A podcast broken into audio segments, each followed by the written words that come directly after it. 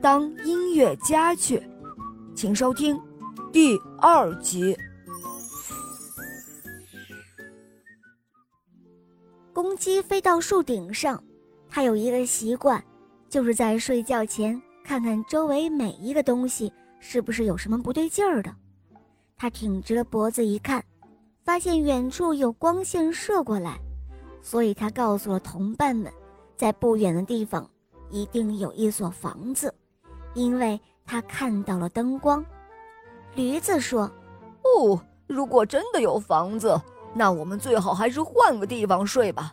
现在睡的地方，哦，我我实在是太糟糕了。”狗又接着说：“而且说不定还能在那儿找到几根骨头或是一些肉类。”于是他们一起向公鸡看见的方向走去。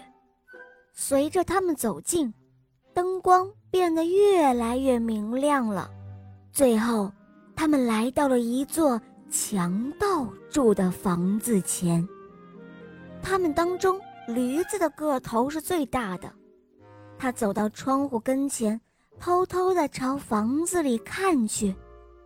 公鸡问道：“我说，驴子，你看见什么了？”“哦。”我看见什么了？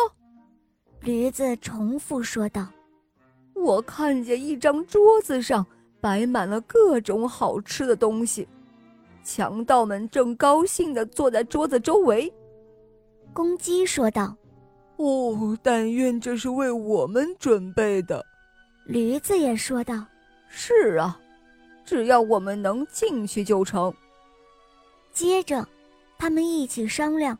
怎样才能把强盗赶走？最后，他们想出了一个办法。办法是这样的：驴子后腿站立，前腿搭到窗台上，狗站在驴的背上，猫又爬在狗的背上，而公鸡呢，则是飞起来坐在猫的头上。他们站好了之后。约定了一个信号，然后一起鸣叫起来。驴子哇呜哇呜的吼叫，狗汪汪汪的狂喊，猫喵喵的叫喊，公鸡尖声啼鸣。他们又同时打破窗户，翻进了房间里。玻璃的碎裂声，可怕的喧闹声。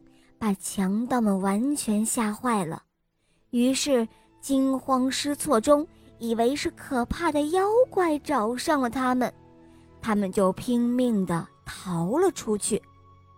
当一切都归于平静之后，这几位闯荡江湖的不速之客坐了下来，匆匆吃起了强盗们留下的食物，那狼吞虎咽的样子。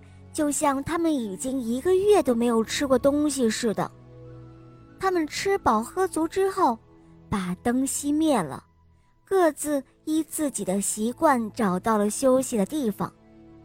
驴子躺在院子里的一堆草上，猫蜷曲在仍有炉灰余热的壁炉前，公鸡栖息在房顶的屋梁上。他们走了这许多路。已是相当的困倦，不久，他们就都睡着了。到了半夜，强盗们从远处看见房子没有了灯光，一切都显得很安静。想到自己在惊慌中是否逃得太匆忙了，其中一个胆子大一些的强盗准备回去看看。当他走进厨房时，没有发现异案情况，便摸索着找到了一盒火柴，想把蜡烛点燃。偶然间，他看到了猫那一双闪烁着火焰般的亮光的眼睛，他误认为是没有熄灭的炉中炭火，便将火柴凑上前去想点燃它，但猫却不懂得开玩笑。他起身，猛地一下向强盗的脸扑了上去，又是啐又是抓。那强盗吓了一大跳，急忙撒腿就往门外跑。可到门口却被那条狗扑上来，在腿上狠狠地咬了一口。穿过院子时，驴子又踢了他一脚。公鸡此刻被吵闹声惊醒了，拼命地叫了起来。那强盗被唬得连滚带爬的跑回了树林中同伴的藏身处，心有余悸的对强盗的头子说道：“哎呀，多恐怖啊！一个可怕的巫婆待在屋子里，她向我的脸上吐唾沫，又用她那细细长长的、瘦骨嶙嶙的爪子抓我的脸。门后面还藏着一个人。”手里拿着一把刀，一下子就刺在了我的腿上。院子里站着一个黑色的怪物，他拿着一根大棒子向我乱打。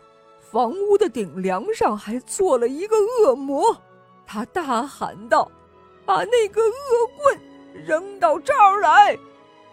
就这样，从此后，强盗们再也不敢回到那间屋子了。而那些音乐家们也就高兴地在这里面住了下来，哈哈，我敢说啊，他们现在仍然住在那里面呢，你信不信啊？好了，亲爱的小伙伴们，我是你们的好朋友狮王雷霆了。今天的故事就讲到这儿了，更多好听的故事，打开喜马拉雅，搜索《恶魔岛狮王复仇记》。我和小肉包还有众多小伙伴在那儿等着你哦。好了，伙伴们，我们明天再见，么么哒。